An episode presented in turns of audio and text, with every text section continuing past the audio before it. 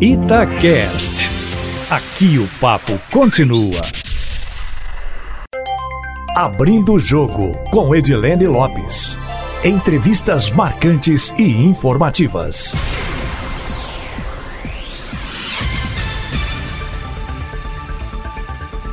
Governador Romeu Zema é o entrevistado do Abrindo o Jogo de hoje, última segunda-feira do ano, 30 de dezembro. Primeiro governador do Partido Novo no Brasil e político de primeiro mandato, quando foi eleito, um empresário de 55 anos era dono de uma rede de postos de gasolina, que ele vendeu, e dono de uma rede de lojas de eletrodomésticos, que ele mantém. Divorciado, pai de dois filhos, Romeu Zema, que é natural de Araxá, no Alto Paranaíba, ao se mudar para Belo Horizonte, preferiu não morar no Palácio das Mangabeiras. Ele alugou uma casa no bairro Bandeirantes, região da Pampulha, onde mora sozinho e, segundo pessoas próximas, apesar de milionário, cultiva hábitos simples, como fazer o próprio café. O governador também não abre mão dos treinos de corrida de rua. Governador, muito obrigada pela entrevista. Eu sei que essa é a última entrevista que o senhor concede em 2019. Eu gostaria que o senhor fizesse um balanço desse primeiro ano, dizendo se foi mais difícil que o senhor esperava, se o senhor teve que fazer muitas mudanças em relação ao que planejava antes de assumir o governo e quais foram as principais vitórias ao longo desse ano? Edilene, primeiro, um prazer estar aqui com você mais uma vez. Eu diria que o ano foi, de certa forma, dentro das nossas expectativas. E, é, pelas dificuldades iniciais, pela situação do Estado, no meu entender, nós até avançamos mais do que imaginávamos. Vamos citar aí é, alguns grandes números, né? Nós tivemos um avanço grande na queda da criminalidade, que caiu sensivelmente, todos os indicadores. Conseguimos criar, né, deve estar saindo agora em breve o próximo número, mas até outubro, 123 mil vagas de trabalho formais em Minas Gerais e principalmente investimentos. Conseguimos atrair 58 bilhões em investimentos, sendo que o último governo, em quatro anos, atraiu a metade disso, 28. Então, é, eu diria que é, conseguimos grandes avanços nesse primeiro ano. E lembrando que nós ainda dedicamos a maior parte do nosso tempo para ficar apagando incêndio, que o último governo foi um governo incendiário que deixou o Estado em frangalhos e nós tivemos de dedicar boa parte dos nossos esforços a estarmos é, regularizando, tipo, coisas essenciais como fornecimento de medicamento. Nós só conseguimos regularizar isso agora, já é, no final do ano. Tivemos de pagar os bancos o consignado do funcionalismo público que o Estado descontou e não pagou tivemos de negociar com a Associação Mineira de Municípios a dívida que o último governo acumulou.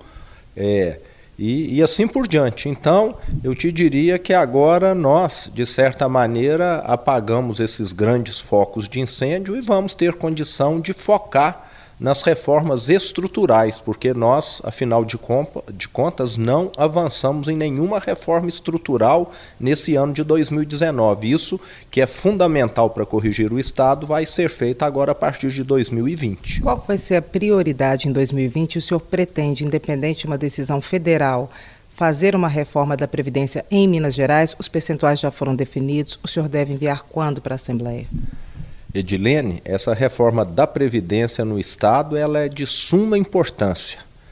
É, os números apontam que o déficit de Minas é principalmente devido ao déficit na Previdência do funcionalismo, que é de 18 bilhões. Se nós não tivéssemos esse déficit de 18 bilhões, o Estado estaria com as contas equilibradas. E o pior é que esse número tende a se agravar com o tempo, porque a a despesa com aposentados cresce numa velocidade muito superior do que a receita do Estado tem crescido. É um Estado que já tem um quadro de funcionalismo mais antigo e muita gente tem aposentado e vai continuar aposentando. As alíquotas nós estamos estudando, mas serão de no mínimo 14%, lembrando que para algumas categorias, como forças é, de segurança, elas têm um escalonamento que vai obedecer à regra do governo federal, que inclusive já fez para a categoria, incluindo os estados, só falta cada assembleia dar o ok mas é, tem de ser no mínimo 14%. E além da reforma da Previdência, que é fundamental, nós precisamos também de uma reforma administrativa. Essa reforma administrativa visa corrigir alguns excessos que existem em algumas carreiras públicas. É, nós temos hoje pessoas recém-formadas que passam num concurso público para ganhar mais de 20 mil reais. Eu enxergo isso, isso só existe no setor público. Ninguém no setor privado, recém-formado, vai ganhar 20 mil. Queremos que as pessoas tenham uma remuneração adequada, mas que ela vá galgando os, de, os degraus à medida que a carreira for passando e não que ela atinja o pico, né, o teto de ganho com 4, 5 anos, como ocorre. E além disso, há algumas carreiras em que as promoções são totalmente automáticas e dependendo de tempo e não de mérito. Então, é, isso tudo precisa ser revisto, porque isso tem se transformado num grande ônus para a sociedade. Em relação às promoções, quer dizer então que vai mexer na segurança pública, na Polícia Militar, por exemplo? Ó, eu te diria é, que, inclusive, a reforma que foi aprovada no governo federal, de certa maneira, ela já provoca mudança, porque como a, a, o tempo de contribuição passou de 30 para 35 anos, quem é coronel hoje e iria aposentar vai continuar coronel. Consequentemente, quem está abaixo de coronel vai levar mais tempo para ser promovido. Então, é, vai ter uma velocidade menor com toda certeza, em boa parte das carreiras. Governador, na reforma administrativa, eu queria que o senhor desse alguns exemplos, especificamente vai mexer em quais carreiras, no salário base de quais carreiras, em relação à reforma previdenciária, a alíquota de contribuição da Previdência deve variar de no mínimo 14% até quanto, mais ou menos? Edilene, é, eu diria que é prematuro falar em carreiras, é, que nós ainda não temos isso estruturado, mas nós temos, né? De termos alterações nas carreiras que pagam no teto, ou até acima do teto. A GE né? e a Fazenda, por exemplo. É, não sabemos ainda. E lembrando que nós não vamos afetar ninguém que está trabalhando. Quem está trabalhando tem a sua, terá a sua situação mantida. O que é, a nova legislação vai prever são para novos entrantes ou para quem está no meio da carreira, que terá o seu direito assegurado, mas que daí por diante talvez não vá ter a mesma regra de promoção que teve até hoje. E as alíquotas, o que nós sabemos até o momento é nós estamos estudando e existe a possibilidade de ser uma alíquota de 14%. Apesar que eu não considero justo pagar 14% quem ganha R$ 1.500 e quem ganha 30.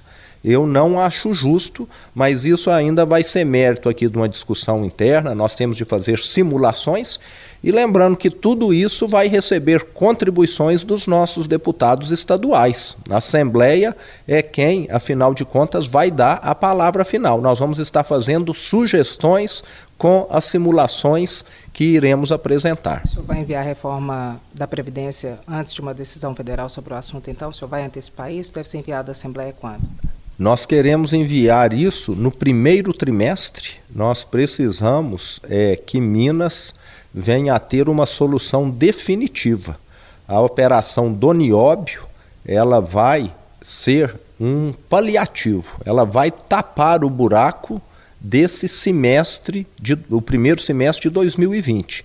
E para que nós venhamos a ter recursos para pagar as prefeituras, para continuarmos pagando o funcionalismo em dia, o 13º lá de 2020, nós vamos precisar ter essas reformas estruturais.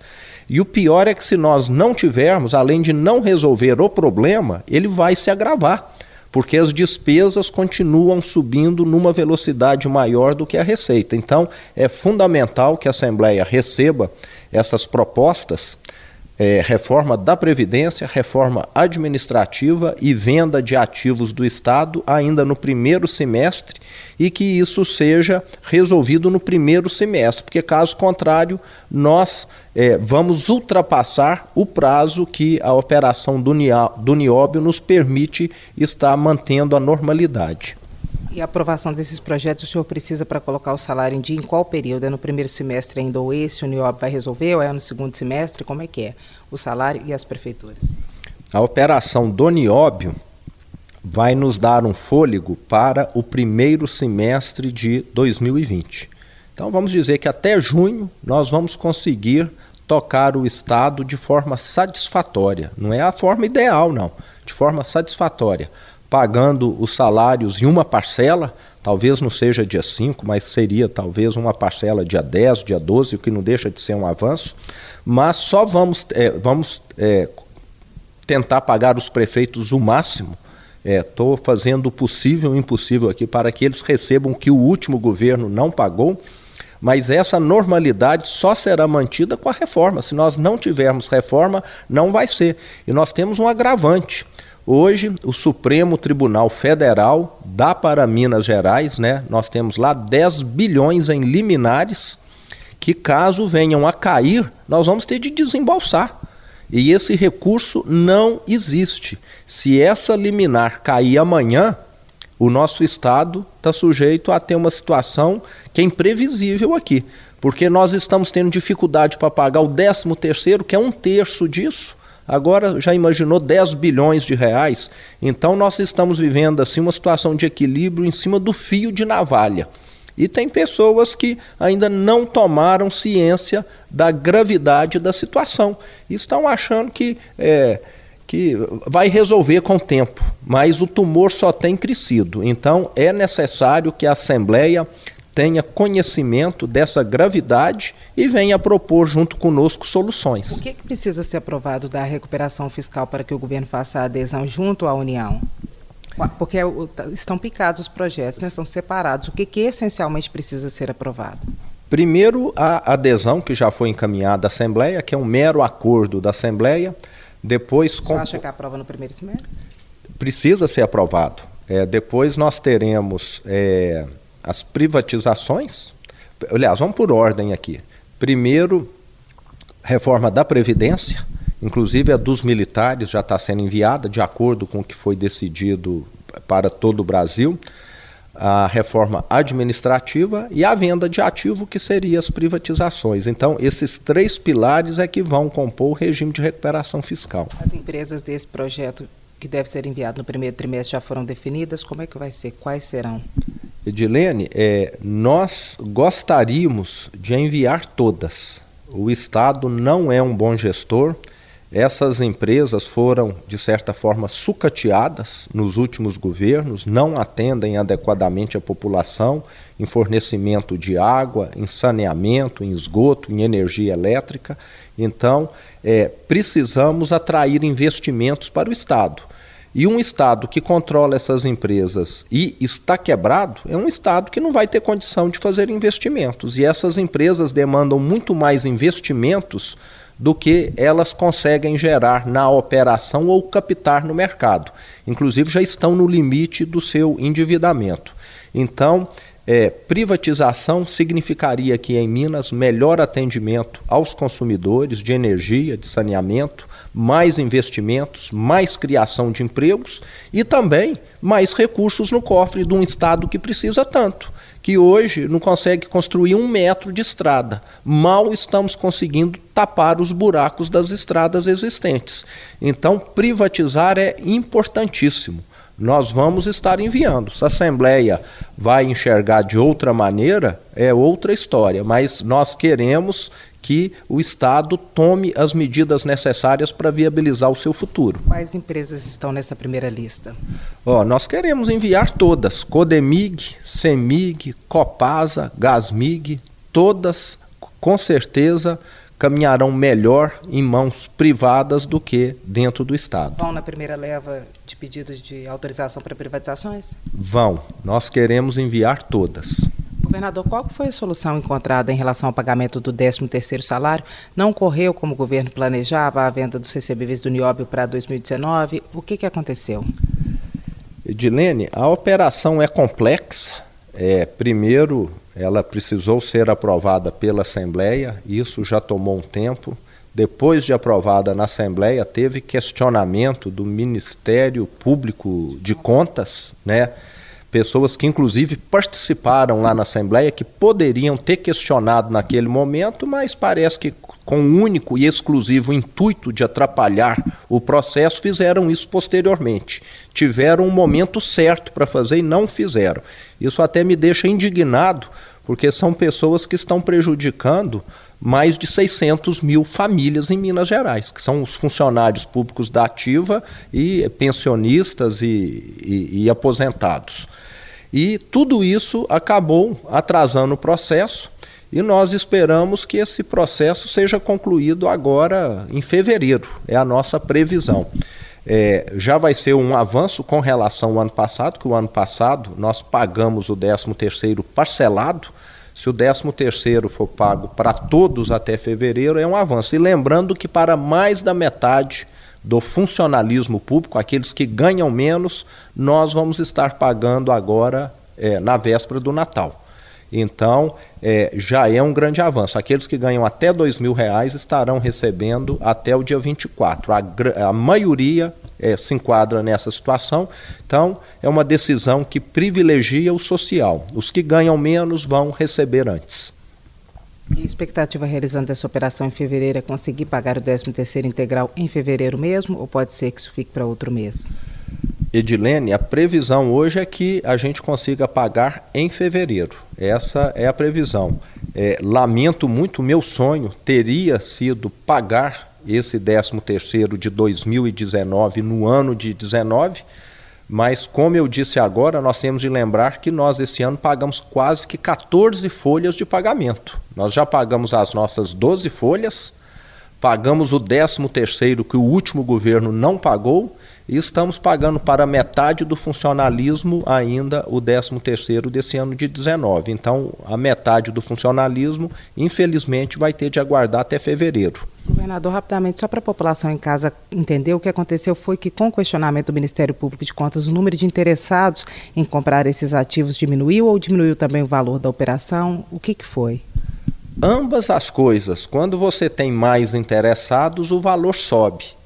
E essa intervenção, ela serve é, para gerar insegurança. É a mesma coisa que você for comprar um terreno de cinco irmãos que receberam um espólio, né, cujo pai ou mãe morreram, e na hora de assinar a escritura, um fala: Eu não assino. Pronto, você já fica insegura e vai pensar quatro vezes se vai ou não comprar aquele terreno, porque um deles acabou questionando. Então foi um fato muito lamentável que atrapalhou em muito o Estado e também os mineiros. É superável? Relativamente. Com toda certeza, se a operação fosse valer 100, agora ela vai valer 95,90. Já foi feito um estrago, com toda certeza. Governador, os governadores da região sul e sudeste vêm se reunindo no Consul ao longo desse último ano e nenhuma grande novidade foi anunciada. Quando é que isso vai acontecer? Tem alguma previsão de anúncio de algo novo, fruto desse trabalho do Consud? Edilene, o Consud não é para trazer nenhuma grande novidade, não. O Consud, o que nós fazemos ali é geralmente trocarmos as melhores práticas Vamos pegar aí o que a segurança de São Paulo faz em algumas áreas é melhor do que o que nós fazemos aqui em Minas e tem o inverso também. Então são melhorias que não têm um impacto enorme no curto prazo, mas que a longo prazo vão gerar benefícios para a população, com toda que, certeza. O que, que Minas vai importar ou exportar de principal, então, nesse intercâmbio das informações entre os estados? Então, vamos pegar aqui todos os governadores do, que compõem o COSUD visitaram uma, uma obra que nós temos aqui, né, uma instituição, que é a PAC. Minas hoje concentra talvez 80% do sistema PAC do Brasil. E é um sistema que ressociabiliza os detentos de forma muito mais adequada e que custa muito menos. Então, os governadores dos outros estados ficaram extremamente interessados, estão ampliando as suas APACs, alguns nem tinham, porque viram que é um sistema que faz todo sentido, ele complementa o sistema penitenciário é, normal.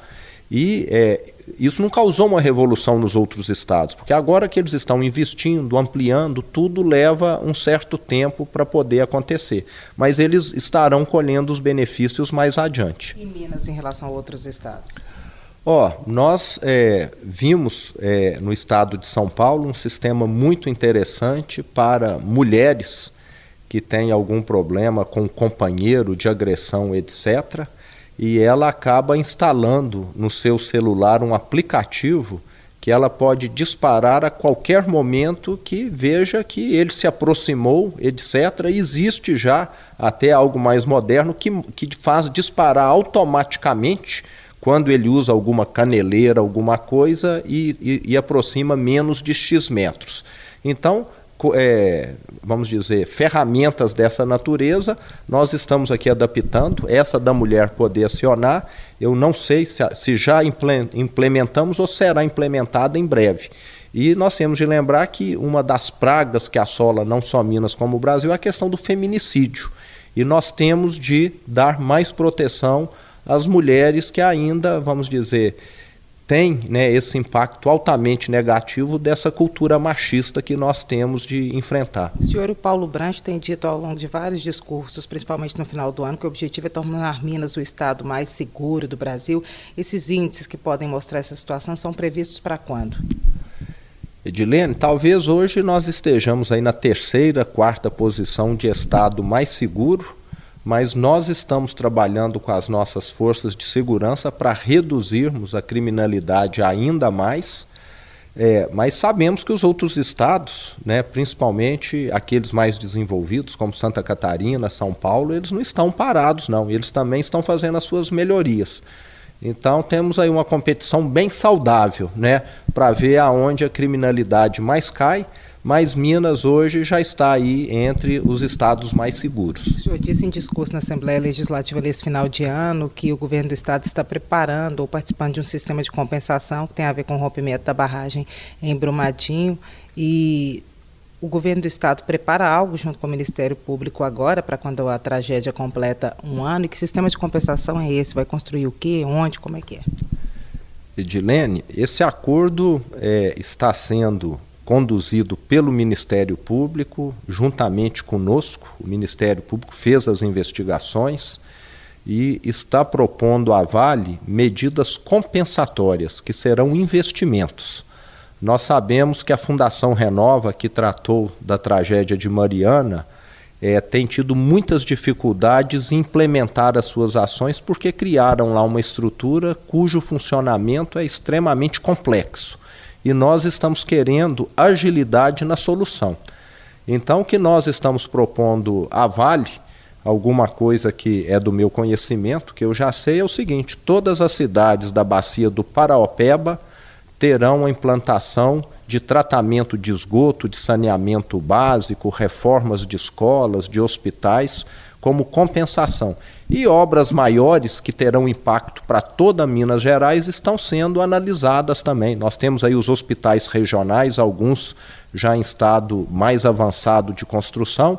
Então, deveremos no dia 25 de janeiro, no mais tardar até lá, estar anunciando este pacote de compensação da empresa Vale para com os mineiros. Lembrando que isso a própria empresa deverá executar porque se o dinheiro entrar no Estado, o Estado tem uma série de dificuldades para poder fazer, por causa de licitação, uma série de trâmites internos e burocráticos. Então, a ideia é que venhamos a ter bons investimentos em Minas e num curto espaço de tempo para beneficiar o mineiro. Governador, escutei o senhor falando no encontro, no segundo encontro do Partido Novo, que participar do processo eleitoral e esse primeiro ano de governo para o senhor foi como fazer uma pós-graduação, um mestrado e um doutorado juntos. Eu queria saber do senhor se no final das contas, depois desse primeiro ano, o senhor 2022 está longe, mas se o senhor tem pretensão, teria fôlego para uma nova eleição, se isso poderia ser dentro do Partido Novo, em função do estatuto do partido, a postura em relação a reeleições, e se depois desse primeiro ano, o senhor que diversas vezes fez uma meia-culpa, chegou publicamente e falou: olha, isso eu tive que rever, considerando tudo que vocês colocaram que, que teriam, que iriam fazer, e no final das contas não conseguiram, é, se o senhor acha que com as promessas de campanha seria possível governar. Aí, considerando diversas questões. Sim. Getons, nomeação de secretários como. nomeação de deputados como secretários, negociação de emendas parlamentares. Ao longo desse ano, com tudo que passou, o que, que o senhor avalia? Com essas promessas, seria possível ou haveria governabilidade? E o senhor tem fôlego e vontade para 2022? Edilene, vamos lá. É, eu, como um novato né, na política que eu era durante a campanha, realmente é, eu era, e vai lembrar que eu continuo sendo contrário a getons. Mas eu sou contrário também a um secretário de Estado ganhar menos do que um secretário municipal, que é o que acontece aqui. Eu não me inteirei adequadamente né, dos números e falei que era contrário aos getons e queria acabar. Só que eu não imaginava que o salário fosse tão baixo quanto era. Nunca estive dentro do Estado, então tive de realmente fazer essa mudança, mas vale lembrar que os meus secretários que hoje ocupam algum conselho estão sendo muito úteis. E eles não significam um ônus a mais, porque se eu tirá-los de lá, eu tenho de colocar alguém. São cargos que obrigatoriamente precisam ser preenchidos. Então, esses getons é muito relativo, porque eles não estão custando nada. Se eles deixarem de ganhar, alguém terá de ganhar por eles.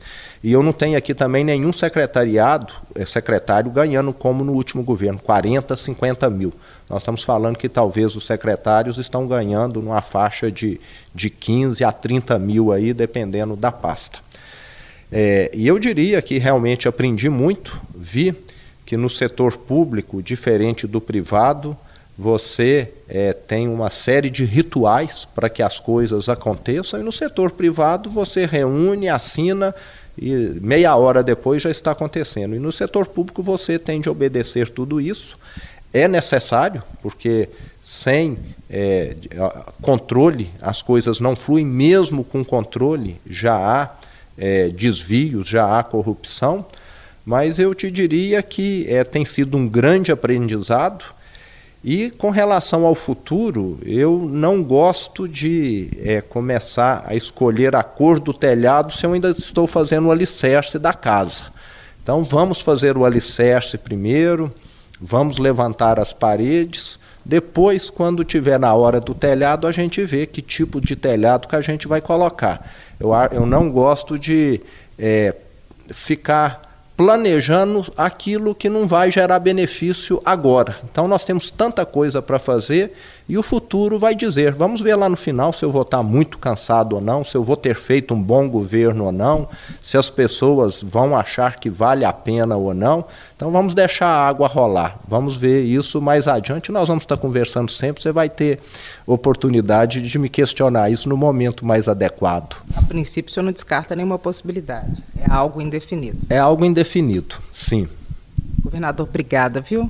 Eu é que agradeço, Edilene, e vamos ver se teremos aí um 2020 cheios de realizações que melhore para nós mineiros, nós queremos que todo mundo ganhe mais. Muito obrigada, governador. Obrigada, ouvinte do Abrindo o Jogo. Um ótimo ano para todos nós. Quem quiser mandar observações, críticas e sugestões, estamos atentos nas redes sociais da rádio, no meu Instagram, Edilene Lopes, e também pelo e-mail edilenelopes.itatiaia.com.br.